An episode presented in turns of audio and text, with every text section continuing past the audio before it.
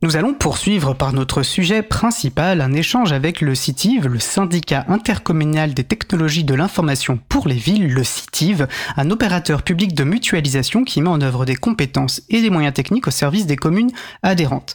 Je reçois pour cela à distance par téléphone le président et le directeur du CITIV, Pierre-Alain Millet, qui est donc président du CITIV, conseiller de la métropole de Lyon et adjoint au maire de Vénissieux. Bonjour Pierre-Alain, je crois que vous êtes avec nous.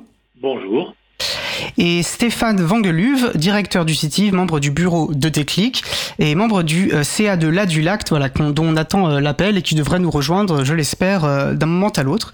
Comme d'habitude, n'hésitez pas à participer à notre conversation. Vous pouvez nous rejoindre sur le salon web dédié à l'émission sur le site causecommune.fm, bouton chat. Et si vous avez des questions, je les relayerai du mieux que je peux.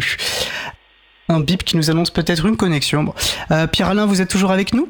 Je suis toujours là. Alors, bah, voilà, je, vous ai présenté très sommairement. Hein, vous êtes président du CITIV, mais je pense que voilà, vous pourrez peut-être nous présenter, vous présenter de manière un peu plus euh, complète et peut-être nous préciser également quels euh, sont, euh, quel est votre rapport au logiciel libre, comment vous l'avez découvert et, quel lien vous entretenez avec cette question. Voilà, donc en fait, euh, bon, je suis informaticien de métier, hein, euh, jeune retraité par ailleurs, et donc j'ai travaillé dans l'informatique, euh, dans le développement, puis dans les systèmes d'information d'entreprises privées, puis comme enseignant à l'INSA de Lyon. Et dans cette longue histoire, ben, j'ai fait comme plein de gens, hein, j'ai essayé de toucher un peu à tout, ouvrir un ordinateur, essayer de comprendre, et effectivement accompagner, faire des expériences de Linux, et puis essayer de se se débarrasser des outils Microsoft, ce qui n'est jamais simple, et surtout dans mes activités militantes, en essayant d'entraîner autour de moi la vie associative et militante, qui n'est pas simple du tout, parce que, comme le disait d'ailleurs euh, l'intervenante avant la, pause musicale, euh, ben voilà, dans les milieux populaires, euh, des fois, c'est pas forcément ce qu'on fait le plus, le plus, vite. On a tendance, parfois, la pression marketing des grands éditeurs, elle est très forte. Entendu. Et, vous nous parlez de votre parcours militant par rapport au logiciel libre et, ça nous expliquera sans doute aussi, ça éclairera comme pourquoi le, parcours du CITIV par rapport euh, au logiciel libre. Alors la régie me fait signe, je crois que Stéphane Vangeluve nous a rejoint. Bonjour Stéphane, vous êtes bien avec nous? Bonjour, et la technique euh, m'a réussi à me brancher. Voilà, alors je vais faire un petit peu, lever un petit peu le voile. On a eu quelques difficultés en amont de l'émission pour bien se coordonner, mais donc, du coup j'ai plaisir à recevoir à la fois Stéphane et, Pierre-Alain. Alors Stéphane, je vous ai présenté comme directeur du CITIV, j'ai rappelé également votre casquette, euh, votre casquette relative au, pardon, vous êtes membre du bureau de Déclic, vous pourrez nous présenter rapidement, ainsi que membre du CA de l'Adulact. Vous venez à le préciser, je le comprends bien. Est-ce que vous souhaitez voilà euh, développer un peu cette présentation et vous aussi peut-être nous préciser euh, euh, quel lien vous entretenez au logiciel libre et comment vous avez découvert cette question? Je suis d'abord un fonctionnaire territorial et donc dans la fonction publique depuis les années 80 en ayant eu un certain nombre d'expériences privées au milieu de ma carrière. Et dès le début de ma carrière, j'ai travaillé dans la mutualisation et dans euh, la mutualisation des systèmes numériques pour le compte des habitants dans une communauté urbaine à l'époque. Donc je commence à avoir un petit peu de, boutique, on va dire, dans, dans l'informatique euh, ou le système d'information des collectivités territoriales. Le logiciel libre, les années 2000, j'ai la chance de découvrir une jolie région qui est la Drôme, la ville de Romans-sur-Isère où je prends la direction informatique en même temps qu'un certain nombre d'élus euh, démarrent leur nouveau mandat et souhaitent développer politiquement un certain nombre de solutions libres. Donc dès ces années-là, la découverte d'une association importante, l'association Adulact, l'association pour le développement des logiciels libres dans les collectivités territoriales, euh, on fait connaissance. Très vite, la ville de Romans-sur-Isère devient adhérent. Très très vite, nous déployons déjà à l'époque des solutions de bureautique libre pour la totalité des agents de la collectivité. Donc euh, voilà, très tôt, différents détours dans ma carrière professionnelle pour arriver à la mutualisation de services numériques plus structurés au sein d'opérateurs publics de services numériques. Alors qu'est-ce que c'est qu'est-ce que que cette terminologie? Ben, C'est une terminologie pour dire euh, nous sommes des acteurs publics, nous œuvrons pour le compte de collectivités locales euh, et uniquement sur une seule action, le numérique. Et nous sommes là pour opérer euh, la mutualisation de ces services qui demandent de plus en plus de moyens et coûtent de plus en plus cher et surtout requièrent de plus en plus de compétences technologiques. Et donc peut-être le dernier élément, l'association Déclic, l'association Déclic, qui est donc une fédération d'opérateurs publics de services numériques comme le CITIV au niveau national. Vous pouvez trouver de l'information sur cette association à asso-déclic.fr. Nous sommes une soixantaine d'opérateurs publics euh, en France. Nous représentons plus de 50% de la population euh, française, euh, beaucoup plus de 50% des communes françaises. Plutôt, plutôt des acteurs créés par des agences techniques départementales, des centres de gestion ou même à l'initiative de communes, des syndicats intercommunaux. Voilà, plutôt nous œuvrons uniquement pour pour les collectivités territoriales, donc des mairies. Entendu. Je crois qu'on en retiendra bien, et, je l'ai annoncé en, introduction, que le, mot clé de notre échange sera, sera la mutualisation, et c'est revenu euh, régulièrement dans votre propos, à juste titre. Vous avez commencé à préciser et à dessiner ce qu'est un, syndicat intercommunal euh, ou un opérateur public de services numériques, un OPSN euh, pour les intimes. Je vous laisserai peut-être compléter si vous jugez utile, mais je pense que c'était déjà assez clair sur ce qu'est un, certain, un syndicat intercommunal, et peut-être qu'on peut, s'intéresser plus précisément à, ce qu'est le CITIV, hein, que ce soit en termes historique, euh, quels en sont les membres, voilà, où est votre assise territoriale, quelle est sa gouvernance, euh, etc. Euh, qui souhaite ouvrir ce, sujet Allez, je, je, Pierre Alain Peut-être, c'est moi qui ai la plus longue histoire du CITIV. Donc le, le CITIV, ça a commencé comme un centre de calcul mutualisé justement entre des communes. Alors à l'origine, sur la base de couleurs politiques, il faut être clair. Mais les choses, elles ont évolué euh, et, on a élargi progressivement le champ de la mutualisation. Alors ça fait l'objet dans les années 90, c'était un sujet de tension hein, entre le, développement de la micro-informatique et, l'idée que peut-être tout le monde pouvait en faire, donc chacun le faisait de son côté, et puis le fait qu'on très vite il y avait des enjeux qui poussaient à la mutualisation. Et c'est la mutualisation qui a gagné hein, dans, l'histoire au fil des, années. Et d'ailleurs on est arrivé à une, situation euh, très positive pour tous les acteurs de l'agglomération lyonnaise, c'est la création d'une entente. Donc au-delà des huit communes du City, hein, dont les plus grandes sont Vénissieux et Vaux-en-Velin, euh, euh, mais euh, on, a, on a construit une entente avec la métropole du Grand Lyon, donc là c'est quand même 1 500 000 habitants, et la ville de Lyon pour développer une plateforme commune qui était le résultat d'un appel à projet du plan de relance numérique. Donc avec un projet significatif qui nous permet aujourd'hui de mutualiser à une très large échelle une plateforme euh, sur les outils collaboratifs, euh, messagerie, euh, bureautique, qui basée uniquement sur des logiciels libres. Super, très clair. vous souhaitez compléter, compléter Stéphane? Oui, si je devais compléter et sortir de l'aspect purement local, au vu du nombre de collectivités présentes, présentes en France et de leurs différences de taille, de population, de moyens, de richesse, il a semblé important, même à l'État, de favoriser une, homogénéité ou une accélération du développement du numérique dans les collectivités de plus petite taille, en essayant de favoriser ce mouvement de la mutualisation. Les enjeux d'accélération des calendriers de la transformation numérique nous obligent à être hyper réactifs et donc à concentrer nos moyens. Très bien. J'aimerais peut-être qu'on ouvre une très légère parenthèse parce que je pense que le sujet va, intervenir, mais on en parlera plus précisément en fin d'émission. Vous avez précisé votre assise euh, géographique, là, là où est le cœur de métier euh, de l'UCITY, et on va développer là-dessus. Mais vous avez également euh, développé ce qu'on appelle, ce que vous appelez une entente avec Lyon et la métropole du Grand Lyon, qui sont vraiment des collectivités extrêmement importantes du territoire, enfin, et qui partagent votre territoire. Et il y a notamment un projet qui s'appelle Territoire numérique libre, dans lequel on rentrera en détail en fin d'émission. Mais comme je pense qu'on va y revenir, ce sera évoqué peut-être assez régulièrement pendant notre échange. Si en, une minute ou deux, si vous pouvez peut-être nous, nous, présenter cette entente et, ce qu'est ce projet euh, TNO, Territoire numérique ouvert, je pense que ça pourrait être euh, utile et intéressant. Je, vous laisser la primeur. Pierre-Alain, on vous écoute. Bon, je l'évoquais tout à l'heure, effectivement. Donc, euh, l'entente, c'est à l'origine un appel à projet France Relance euh, Plan numérique et euh, auquel le CITIV a souhaité être candidat. Et comme on avait conscience que, ben, à l'échelle nationale, l'échelle de mutualisation représentait le CITIV, voilà, avec huit communes, de 100 000 habitants, c'était pas énorme. On, on a cherché à rentrer en contact avec la métropole de Lyon pour être à une échelle de mutualisation bien plus large. Donc on a répondu à cet appel à projet pour, développer une plateforme, un portail d'outils collaboratifs mis à disposition des agents et des élus de l'ensemble de ces collectivités. Donc on visait en gros 30 000 utilisateurs de la messagerie, d'outils collaboratifs, de messagerie instantanée, de bureautique collaborative, etc.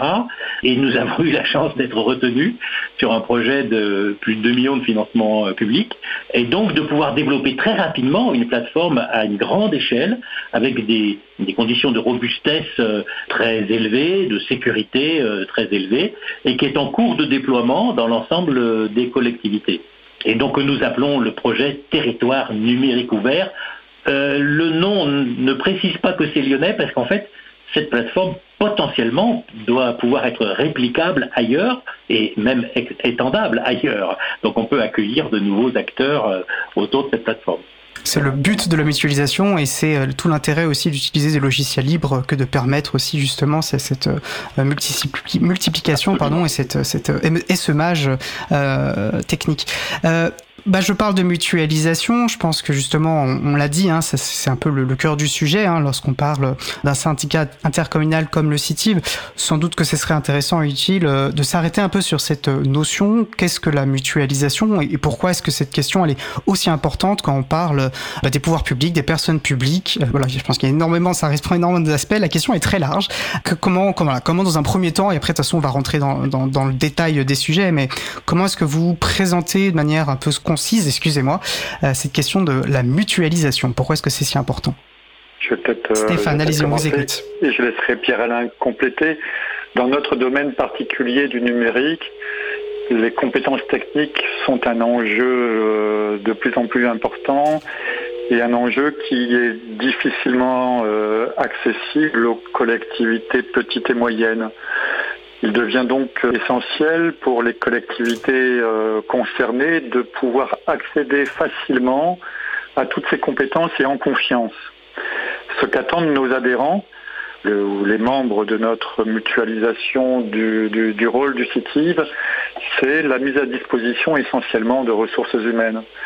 De ressources humaines qui permettent une mise à disposition sécurisée, facilitée accélérer des services à la fois aux agents des collectivités territoriales, mais aussi aux, citoyens. Et donc de ne pas se faire distancer ou de ne pas de pouvoir suivre l'accélération permanente de ce mouvement numérique qu'on peut euh, qu'on peut d'ailleurs contester ou ne pas contester le cas échéant. Peut-être que la mutualisation, c'est aussi, et c'est peut-être important de noter dans le monde du numérique, une mutualisation neutre. Nous sommes des spécialistes du numérique et nous ne faisons pas de politique, nous ne cherchons pas du tout à mutualiser une politique du système d'information, mais bien, mais bien plutôt des, moyens. Peut-être le dernier élément, c'est euh, la mutualisation, c'est compliqué, ça se fait mieux et ça se fait beaucoup plus facilement avec des structures euh, d'expérience identique, de taille identique.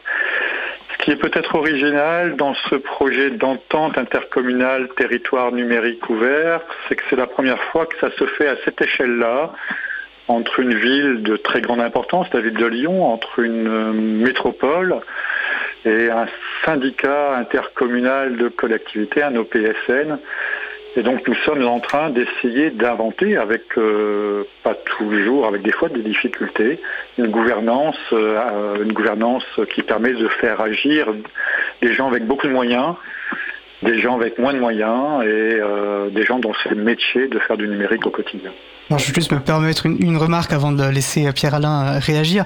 Euh, c'est vrai que vous avez dit c'est neutre et j'entends très bien et je comprends très bien la distinction que vous faites, mais c'est vrai qu'à l'April, on aime beaucoup rappeler aussi que justement les questions relatives aux techniques sont éminemment politiques par elles-mêmes et le choix de s'appuyer aussi sur des structures de démutualisation sont des vraies questions politiques, mais je comprends que c'est pas la question spécifique du CITIV et la mission spécifique du CITIV qui elle répond finalement aux choix politiques faits par les, les communes qui adhèrent. Si c'est si je ne défends pas votre propos. Pierre-Alain, je vous laisse réagir à cette question de l'importance de l'enjeu. Bien évidemment, l'enjeu de la mutualisation est un enjeu politique. Après, effectivement, concrètement, même si le CITIV a une origine d'une couleur politique, aujourd'hui, je fais voter un budget avec des villes de plein de couleurs politiques différentes et qui se mettent d'accord sur le budget du CITIV. C'est en ce sens-là, je pense que Stéphane disait que de ce point de vue-là, il est neutre. Le est un outil neutre politique. On a d'abord un outil technique et de moyens. Mais l'enjeu de la mutualisation, évidemment qu'il est politique. Et pour être très, un peu brutal peut-être, mais euh, pour une collectivité locale, il n'y a, a, que deux manières de s'affronter à l'enjeu des compétences qui sont mobilisées dans le numérique. La première, c'est de faire appel au privé, avec euh, effectivement une dépendance très forte d'acteurs privés qui, eux, vont mutualiser parfois à très large échelle Bon, moi j'ai connu l'infogérance dans le privé, hein, euh, voilà. Donc ils vont mutualiser une large échelle, mais en rendant la collectivité dépendante.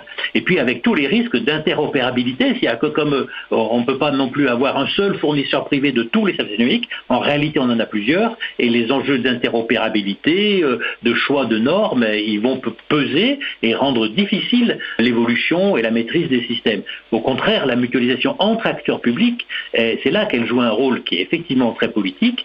Elle permet de, construire une compétence numérique capable de rivaliser entre guillemets avec euh, les plus gros acteurs privés. En tout cas, rivaliser, c'est peut-être pas le mot, puisqu'en fait on les utilise, ce sont nos partenaires. Évidemment qu'on travaille avec plein, d'acteurs euh, privés, mais on travaille en construisant une euh, capacité de maîtriser les plateformes, les outils, les choix techniques, et surtout de les mettre au service de leur déploiement.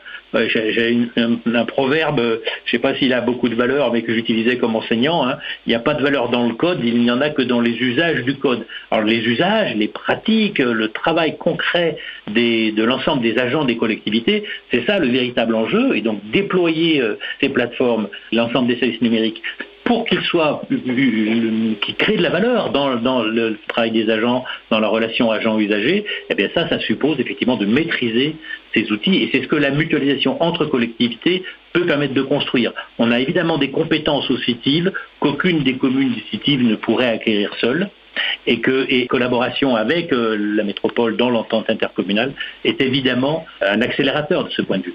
Super. On va, on va peut-être justement euh, se poser la question plus concrètement de comment le CITIV met en œuvre cette mutualisation. J'aimerais juste revenir à ce que vous avez parlé d'interopérabilité, qui est effectivement une autre notion absolument essentielle, indissociable à mon sens de la question de la mutualisation. Je vous laisserai peut-être préciser, euh, en, somme, euh, l'interopérabilité, c'est la capacité des systèmes d'information à pouvoir communiquer sans, sans, difficulté entre elles, et ça se base sur des, des normes, des standards ouverts dont on connaît les spécifications techniques. Mais peut-être que vous pourriez nous apporter votre éclairage sur cette notion d'interopérabilité Peut-être que je vais donner un, point de vue, un premier point de vue un peu décalé. Le premier sujet, euh, l'interopérabilité, c'est un souhait du client, ça n'est pas forcément un souhait du fournisseur qui, lui, bien au contraire, va préférer enfermer euh, ses différents clients dans des standards plus ou moins fermés qui vont permettre de monopoliser le chiffre d'affaires et rendre le client, collectivité territoriale, euh, beaucoup plus captif. Alors peut-être, Stéphane, à la décharge, à la décharge du fournisseur privé, il faut dire aussi que c'est une manière quand même de réduire les coûts parce qu'on sécurise, on, réduit des risques quand même. Alors je, pas complètement je, du point de vue de l'acteur privé. Je partage et puis très très vite on se rend compte que dans le cadre du public, on est amené à faire des consultations, des appels d'offres pour choisir nos fournisseurs et donc fatalement amené à faire jouer le jeu de la concurrence. Pour faire jouer le jeu de la concurrence, il faut garantir la capacité à avoir une interopérabilité entre l'ensemble des systèmes d'information. Donc pour moi, c'est le premier enjeu opérationnel d'interopérabilité. Le second, c'est que quand on construit un système d'information, on rajoute progressivement des morceaux, des pièces, des compléments, et que fatalement, pour rendre tout ça euh, utilisable à la fois par euh, l'habitant euh, ou par l'agent, il faut assurer une certaine cohérence de bout en bout, il faut assurer une certaine dématérialisation de bout en bout, il faut assurer une transversalité et pour assurer tout ça, chacun d'entre nous avons euh, très certainement choisi une stratégie qui doit être au centre. Et cette stratégie qui doit être au centre, c'est la capacité à l'ensemble des solutions de pouvoir communiquer entre elles, ne serait-ce que pour qu'à la fin, nous soyons maîtres de nos données, hein, qui, est très certainement le pétrole de, nos activités, la, valeur ajoutée et ce sur quoi on est en train tous de construire la gouvernance à venir de nos collectivités. On, parle d'intelligence artificielle, mais dans les collectivités sans maîtrise de la donnée, on ne pourra rien faire. Voilà, donc pour moi, mutualisation, interopérabilité, gouvernance de la donnée, transversalité, tous ces sujets-là sont des sujets qui doivent être gérés en même temps. Peut-être que je rajouterai un dernier gros mot qui serait tout simplement souveraineté effectivement qui regroupe enfin voilà qui, est la question maintenant euh, enfin le terme on va dire euh, valise pour, pour, pour, pour euh, intégrer tous ces sujets, la question de la souveraineté numérique, alors qui va varier en, fonction de qui parle, mais, mais effectivement, c'est-à-dire si on parle de maîtrise des systèmes d'information, dans cette idée-là, on voit bien comment mutualisation, interopérabilité, transversabilité, comme vous l'avez très bien dit, euh, s'intègrent et deviennent des, des, critères essentiels pour, pour garantir cette maîtrise. Je vais me permettre, et vous n'avez pas dit le contraire, mais de préciser, ce que vous avez parlé d'acteurs privés qui, euh, pour sécuriser, pour sécuriser, peuvent chercher à enfermer, on va dire, leurs, clients, ou du moins les train à utiliser un certain standard. Quand même rappeler qu'il y a quand même un tissu économique vibrant et très fort aussi d'entreprises qui font du logiciel libre, qui s'appuient sur l'interopérabilité, qui n'utilisent que des standards ouverts. Et il y a des modèles basés là-dessus, qui économiques, qui sont tout à fait euh, viables et qui fonctionnent et qui répondent du coup aussi aux impératifs euh, pour les pouvoirs publics, aux, à certains impératifs d'intérêt euh, général. Et je parle du coup là de logiciel libre. Je, je, je, je fais cette transition. Vous vous appuyez, c'est pour ça qu'on échange aujourd'hui, c'est que on sait que le logiciel libre fait partie euh, de votre stratégie aussi, TIV. Alors vous avez été récompensé à ce, à ce sujet, on y reviendra euh, dans le cadre des territoires numériques, euh, du label territoire numérique libre, vous avez obtenu le, le, plus haut niveau, et on va y revenir rapidement plus tard. Quelle place pour vous occupe le logiciel libre dans l'objectif de mutualisation et d'interopérabilité? Stéphane? Une place, une place stratégique. tout d'abord, peut-être une petite incartade, effectivement éditeur privé n'est pas antagoniste avec respect des standards, bien heureusement, et de temps en temps respect de standards ouverts. D'autant plus que euh, dans certains cas, la réglementation ou les lois nationales imposent un certain nombre de standards. Et peut-être que c'est un mouvement dans lequel il faut que l'État français de plus en plus se positionne pour euh, légiférer et imposer des réglementations et des standards ouverts. Mais je crois que là, le législateur est à la manœuvre et qu'il le fait de plus en plus. Le logiciel libre. Le logiciel libre nous permet d'avoir une relation tout à fait différente dans la gouvernance et dans le tissu économique qui gère ce logiciel libre, qui repose effectivement, pour la plupart, sur euh, la vente de prestations humaines euh, d'études, de, recherche et la co-construction de solutions pour un plus grand nombre. La gouvernance des solutions libres n'est pas forcément toujours plus simple, euh, d'autant plus que les modèles sont, très variés. En tout cas, pour ce qui concerne le CITIV et sur un certain nombre de solutions euh, stratégiques, toutes les solutions qui sont au cœur du processus de dématérialisation des documents, pour une part, toutes les solutions qui sont aujourd'hui au cœur du processus de collaboration avec notre projet de territoire numérique ouvert, mais aussi sur un certain nombre d'outils métiers. Et là, je peux, je peux quand même faire apparaître malheureusement la concurrence sur les outils métiers des collectivités territoriales et pas toujours euh, très présente et que les solutions libres ne sont pas toujours très présentes. Il en existe très peu en gestion financière et en gestion des ressources humaines des, collectivités territoriales, par exemple.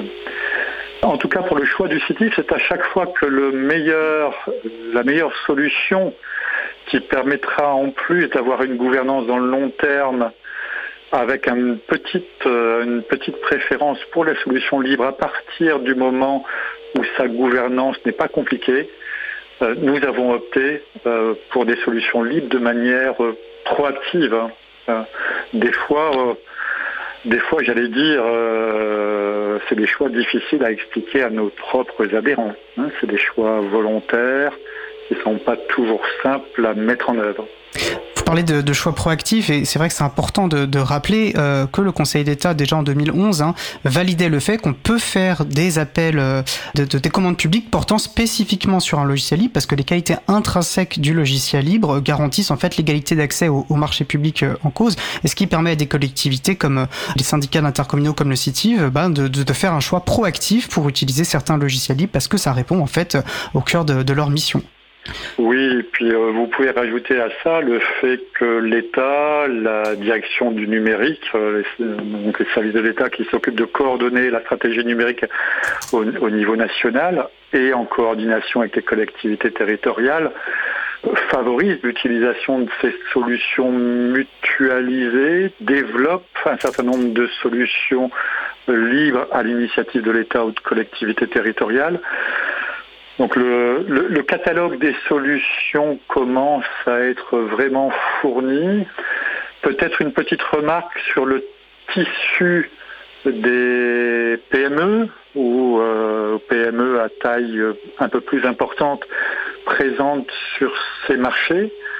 Il existe, il est présent, il est de plus en plus organisé. Il a encore un peu de mal à rivaliser avec les grandes multinationales, ça je pense que tout le monde en conviendra mais que c'est le rôle aussi de la puissance publique d'aider ce tissu à se mettre en place et à se coordonner et à, proposer des solutions dédiées aux collectivités territoriales. Très, très bien. Euh, avant la pause musicale, je, je, je vous proposais de, de, préciser ce que vous entendez euh, par euh, gouvernance, les, les, difficultés potentielles de gouvernance, les questions de gouvernance autour du logiciel libre. C'est vrai qu'on a l'habitude de ces sujets, la, la, la, réponse paraît évidente, mais je pense qu'elle ne l'est pas forcément pour tout le monde. Et, et si vous souhaitez préciser, je, je, vous invite à le faire. Dans, le, dans les environnements logiciels libres, peut-être en termes de gouvernance euh, opérationnelle, hein, eh bien, pas de gouvernance politique on se retrouve euh, en fonction des solutions libres avec euh, euh, des modèles qui sont le, logiciel libre a été créé à l'initiative d'un éditeur privé qui a donc une économie à gérer autour de cette solution libre et qui propose des services. Ensuite, assez souvent, on trouve des modèles où il y a une forme de cogestion d'acteurs privés on peut trouver des modèles où euh, le libre est complètement euh, libre, avec euh, des acteurs qui coproduisent de façon plus ou moins gratuite plus ou moins volontaire sur ces projets. Donc, les modèles en fait sont vraiment très très très différents dans la capacité à influer sur la stratégie d'évolution, la roadmap du produit proposé. Je pense que vous avez mis le, le, doigt sur la question centrale. Je vous ai posé une question difficile, mais c'est vrai que je comprends de la point de vue d'un opérateur comme le CITIV, comme justement cette pluralité, cette multiplicité des, des profils euh, des communautés en fait qui existent autour des logiciels libres, de la manière dont les décisions sont prises peut être euh, effectivement une difficulté, euh, une difficulté lorsqu'on fait ce choix, ce choix volontaire vers le logiciel libre. Pierre Alain, je crois que vous souhaitiez réagir avant qu'on fasse passe à la pause musicale? D'autant que cette difficulté, dans le cadre d'un syndicat intercommunal qui est au service de communes, donc euh, les communes restent maîtres d'ouvrage de leur stratégie numérique et de leur choix. Donc on, travaille pour favoriser la mutualisation. Mais euh, aujourd'hui, si le CITIV il a clairement fait le, choix du logiciel libre et qu'il le développe partout où il peut, notamment dans, ses infrastructures, on n'a jamais dit euh, à nos communes, dorénavant, nous ne ferons plus que du logiciel libre. Et donc sur chaque projet, et notamment sur certains projets métiers où il a peu, il n'y a pas d'acteurs, où il n'y a pas de solution logicielle libre, évidemment, c'est, n'est pas possible. Mais de manière plus générale, on travaille avec les communes et c'est bien l'expression des attentes et des besoins d'abord métiers qui construit euh, la décision de mutualisation. Et le libre vient après en disant, ben voilà, il y, a dans les critères d'évaluation des, offres, il y a des offres euh, euh, libres. Mais le point de départ quand même, ça, reste euh, la réponse aux besoins métiers hein, qui sont portés par les communes. Et le CITIV là-dedans, euh, dans ce contexte, n'est pas euh, le décideur seul. Hein. il est le décideur qui coordonne la décision commune des communes. Très bien, ça me paraît clair. Bah justement, après la pause musicale, on va parler plus concrètement des services que vous proposez, des usages que vous proposez aux collectivités, euh, aux collectivités membres. Je vous propose de faire une pause musicale. Restez bien en, ligne avec nous, Stéphane, Pierre-Alain. On se retrouve juste après, dans à peu près 3 minutes. Nous allons écouter You'll Never Walk Alone par RM, RMSTM. On se retrouve juste après. Belle journée à l'écoute de Cause Commune, la voix des possibles.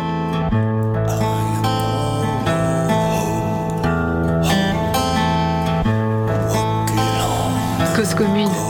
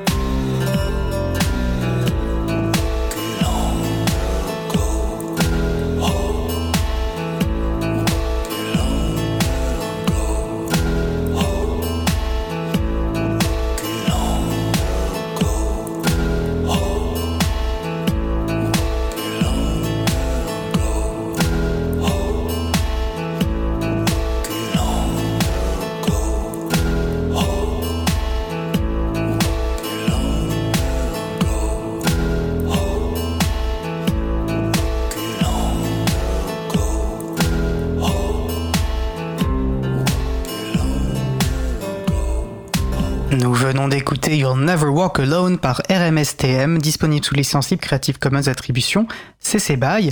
Merci encore au site au, bout du fil hein, pour cette belle découverte. Je vous invite d'ailleurs à découvrir la présentation de l'artiste et du morceau sur leur site. Hein. Vous retrouvez le lien bien sûr comme d'habitude sur la page de l'émission. Je vous en lis un extrait, je cite Qui se cache derrière ce mystérieux pseudonyme RMSTM L'auteur de You'll Never Walk Alone s'appelle Thomas Chary, il vient d'Annecy. Pour lui, la musique n'est pas un métier mais une passion.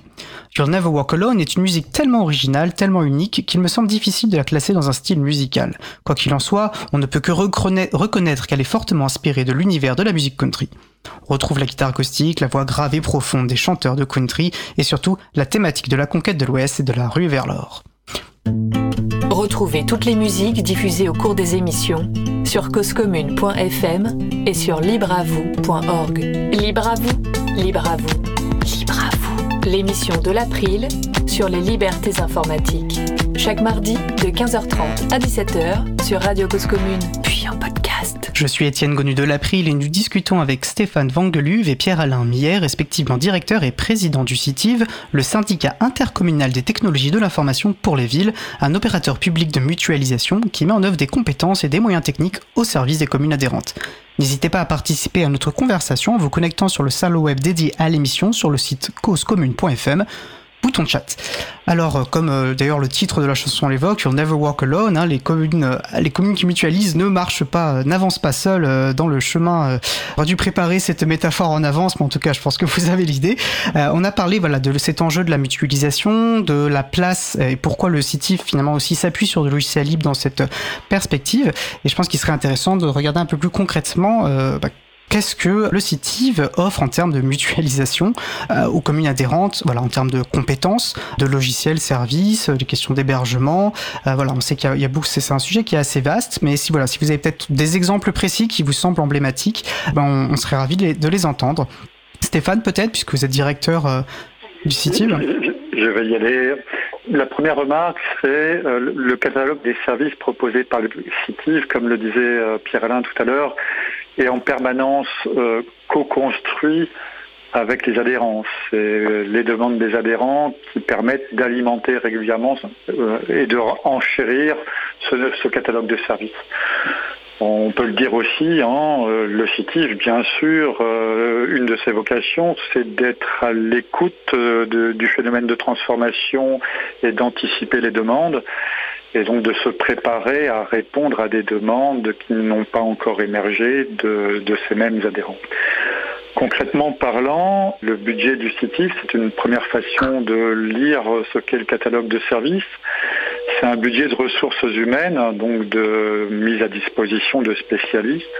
Qu'est-ce qu'ils sont ces spécialistes? Des ingénieurs systèmes qui gèrent l'hébergement de l'ensemble des services fournis, des ingénieurs sécurité, un responsable de la sécurité des systèmes d'information, euh, donc pour la partie purement technique, toute une partie de services d'accompagnement, et donc là, euh, des chefs de projet, des gens qui font du support et qui assistent en permanence euh, les agents des collectivités et ou leurs élus mais également des agents euh, qui euh, gèrent des actions de formation, de transfert de compétences.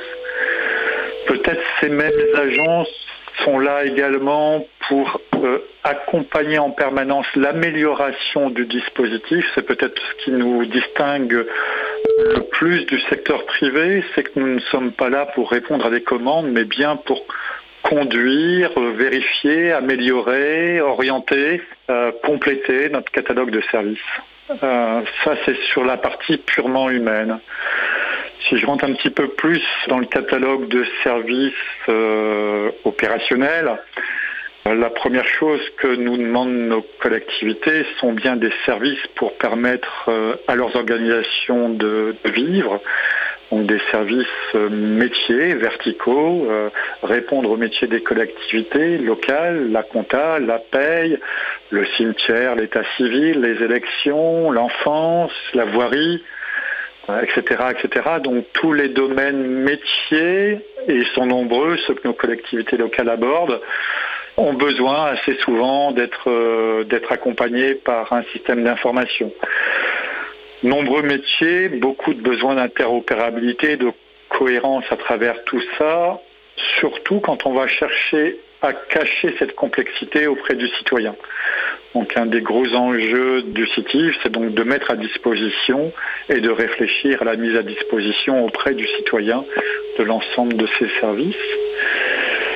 Alors vous avez compris des systèmes internes, des systèmes externes à vocation du citoyen. On va parler de gestion de la relation citoyen. C'est un, un gros mot pour dire que nos collectivités s'organisent pour avoir des centres d'appel qui permettent d'avoir une, une, vision simplifiée de l'ensemble des services rendus par les collectivités et qui ne sont pas que numériques heureusement auprès de ces agents. On parle de démocratie participative.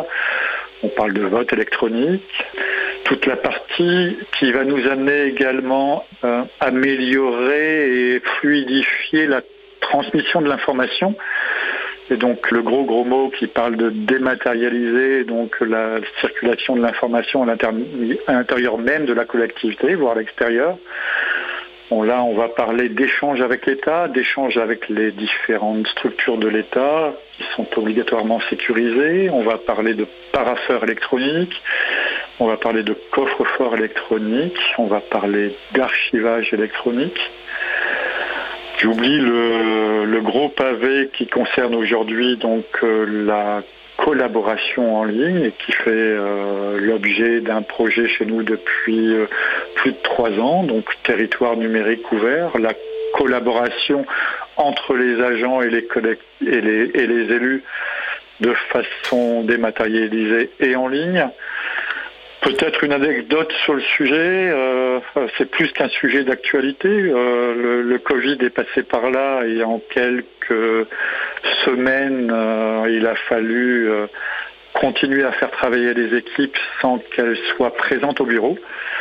Ce sont des habitudes qui se sont pérennisées, qui se sont organisées, qui ont aussi besoin de temps en temps d'allier des aspects purement humains. Et je laisserai peut-être Pierre-Alain faire un retour sur ce sujet-là. Il n'est pas question de supprimer tous les accueils, ni même la présence humaine. Donc de l'hébergement, du réseau, de la sécurité, des services numériques et au-dessus de tout ça, pour que tout cela fonctionne, des gens, des hommes, des chefs de projet, des ingénieurs, des spécialistes qui animent et qui coordonnent. Voilà si je devais résumer l'offre du site.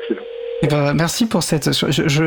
J'avais en tête que la question était très très vaste et je pense que vous avez fait une synthèse très complète euh, de l'ensemble et on voit l'importance, à quel point ce, périmètre de, mutualisation est très important et très divers également. Euh, voilà. Pierre Alain, en plus euh, Stéphane vous a, vous a sollicité pour compléter son propos. Je vous laisse la parole. Oui, oui, donc bon, c'était un appel un peu facile. Bien évidemment, il y a un enjeu euh, citoyen, hein, c'est que le numérique ne doit pas être un outil d'exclusion, un outil euh, de division euh, des, habitants, il doit être le contraire. Alors, on a une formule pour dire un numérique inclusif, c'est une formule qui est un peu une expression un peu ambiguë, on ne sait pas bien dans quoi il faut inclure et qu'est-ce qu'il faut inclure. En tout cas, on sait qu'on ne veut pas exclure et que de ce point de vue, la réalité sociale, humaine, c'est que les usagers du service public, ils ont besoin de rencontrer des agents, ils ont besoin d'être reçus, ils ont besoin d'être écoutés. Et, la, réalité de la fracture numérique, eh ben, quand on habite dans une grande ville populaire, on la, ressent fortement. Et, et c'est un vrai, un vrai défi.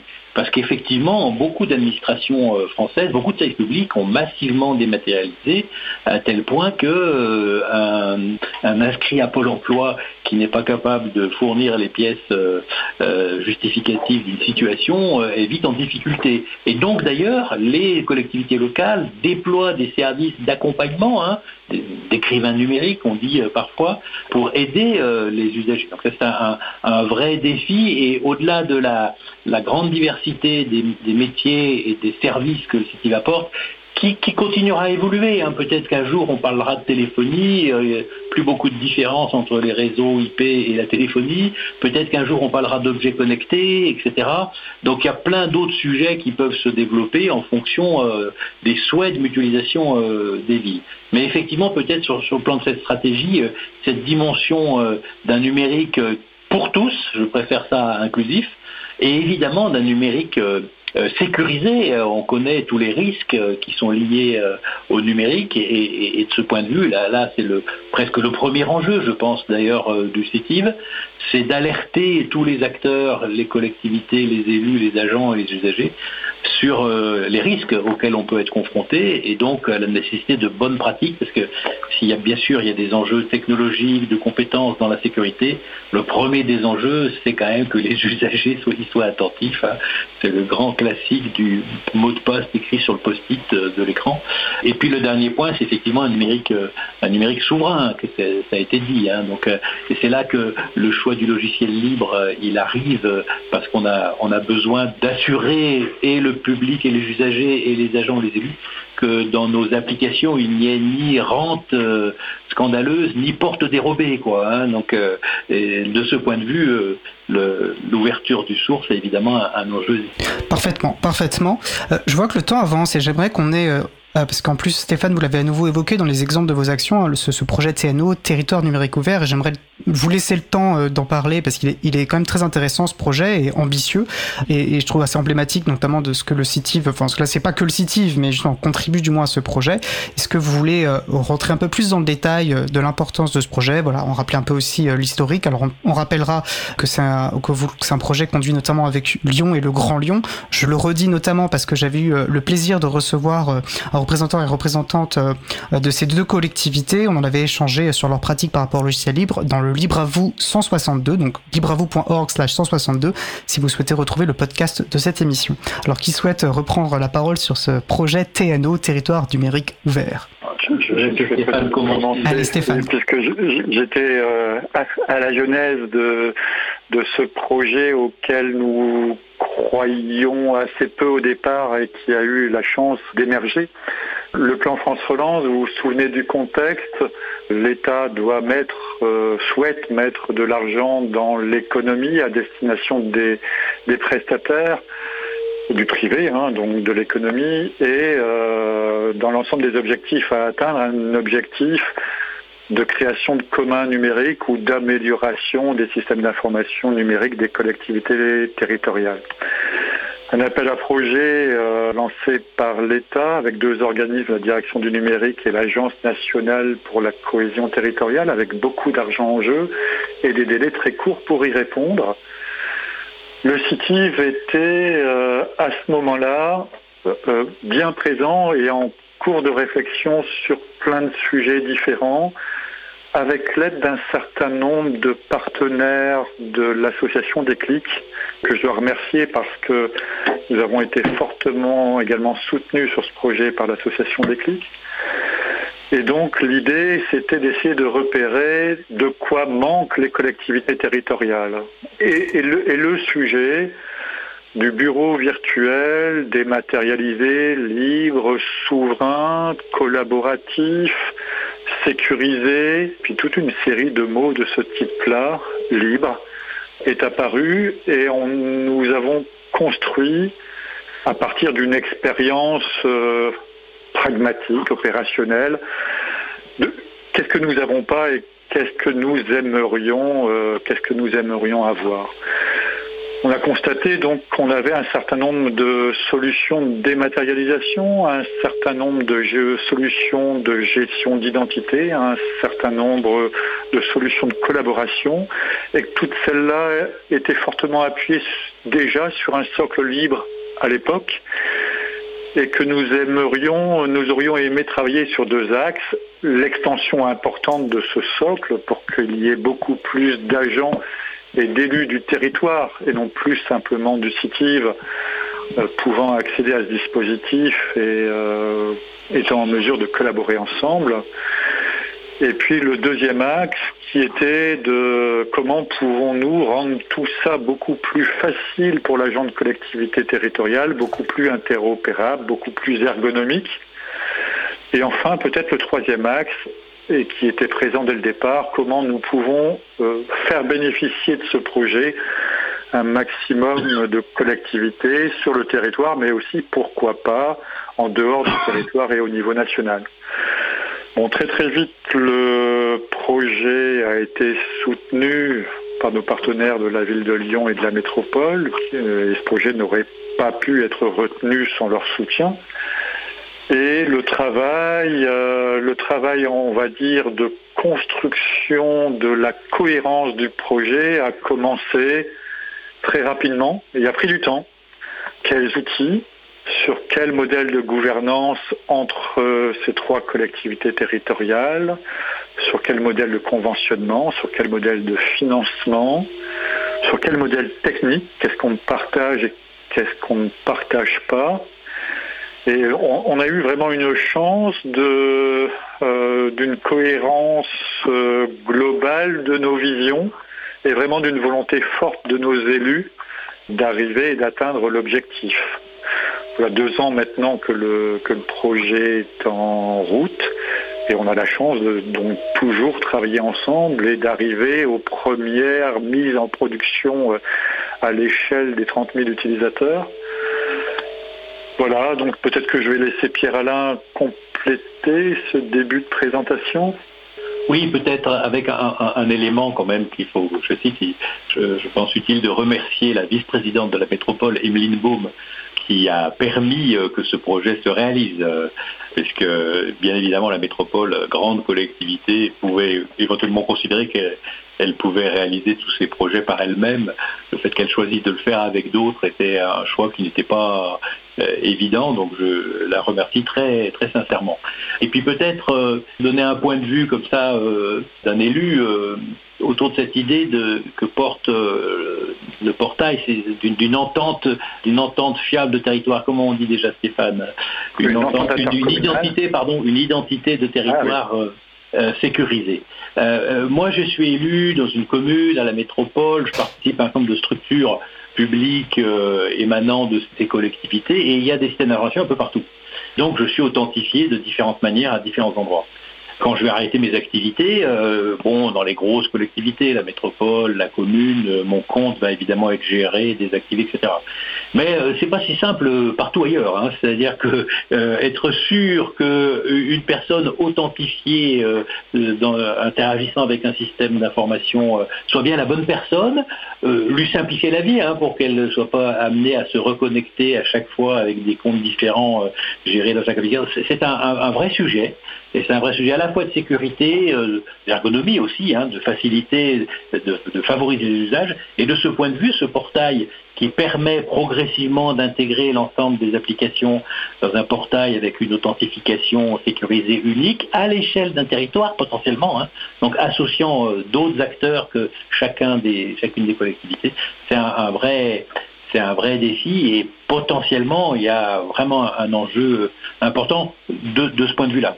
Très bien. Est-ce que vous... Alors, sans trop rentrer dans les détails, parce que je pense que c'est ce piège après de partir dans les considérations techniques, mais peut-être pour donner, pour les gens que ça intéresse, quelques illustrations de, choix de logiciels ou de choix de solutions que vous avez pu retenir euh, dans le cadre de ce territoire numérique ouvert. Je pense que ça peut intéresser une bonne partie de, notre auditorat.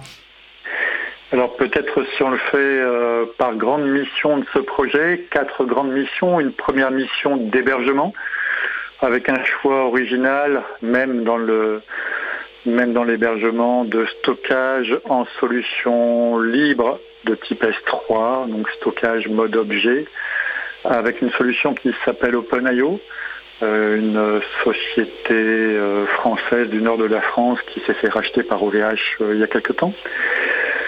Sur la partie gestion de l'identité, on a fait confiance à un acteur qui a travaillé avec la gendarmerie nationale pour développer euh, l'identité euh, et le portail euh, de la gendarmerie nationale et qui a conçu une solution qui s'appelle Lemon PNG, avec peut-être en complément de ce que présentait Pierre-Alain tout à l'heure sur l'identité, la volonté de réussir à faire quelque chose qui ressemble au processus Agent Connect. Qu'est-ce que c'est qu'Agent Connect? C'est le processus d'identité sécurisée que tous les agents des ministères euh, ont à leur disposition pour rentrer dans le système d'information et, de façon centralisée, les ministères ont réussi à faire.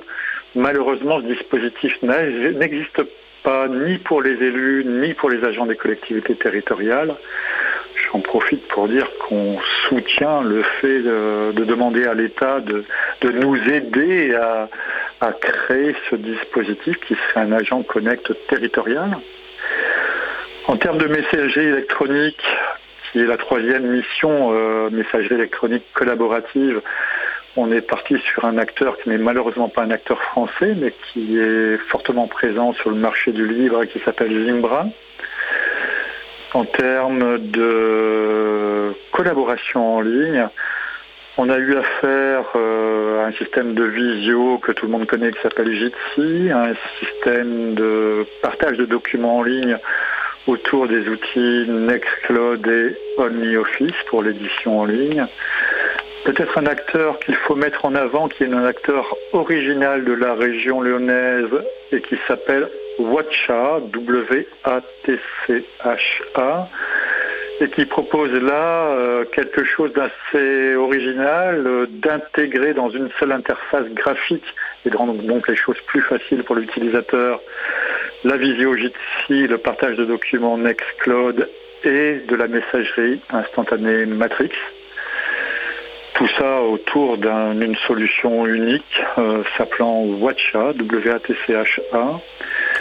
Et puis une solution de euh, gestion de formation en ligne également avec un acteur euh, régional qui s'appelle Chamilo. J'allais dire le dernier acteur que je vais lister et qui nous permet de mettre de l'interopérabilité en travers tous ces systèmes. Donc première interopérabilité, l'identité commune dans tous les systèmes. Deuxième interopérabilité, la capacité à intégrer toutes ces solutions avec des solutions de dématérialisation de l'éditeur Libriciel très connu dans les collectivités territoriales et qui fait donc du paraffeur, de l'archivage électronique et du tiers de télétransmission pour les collectivités territoriales. Voilà en gros le schéma. Très complet. Alors vous avez cité de nombreuses solutions, de nombreux logiciels et, on listera, euh, on pourrait les retrouver euh, les liens euh, vers ces références sur la, page de l'émission. Écoutez, le, temps file, c'est passionnant, mais malheureusement voilà, on est à la radio donc on est contraint par l'horaire. Mais j'aimerais quand même vous laisser à, chacun une minute, deux minutes grand max, mais si vous pouvez tenir en une minute, ce serait super.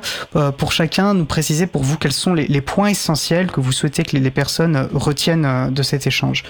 Bah, Stéphane, puisque vous avez la parole, si vous souhaitez rester sur votre lancée alors je vais, euh, je vais plaider pour la mutualisation. La mutualisation n'est pas un dispositif aujourd'hui encore naturel dans les collectivités territoriales pour le numérique. Je disais tout à l'heure 60 euh, structures fédérées à travers une fédération qui s'appelle Déclic, mais seulement 60 structures alors qu'il y a plus de 100 départements en France. Donc si vous êtes un élu que vous m'entendez, que vous êtes persuadé que la mutualisation permet d'accélérer la numérisation euh, et la modernisation de votre collectivité, œuvrez pour découvrir l'acteur local et sinon pour favoriser sa création. La, mutualisation qui peut avoir de nombreuses formes, c'est pas forcément une structure départementale, c'est pas forcément un syndicat intercommunal. Toute forme de mutualisation a du sens et elle doit être poussée à son extrême. Il faut vraiment euh, réussir à mutualiser à une échelle large.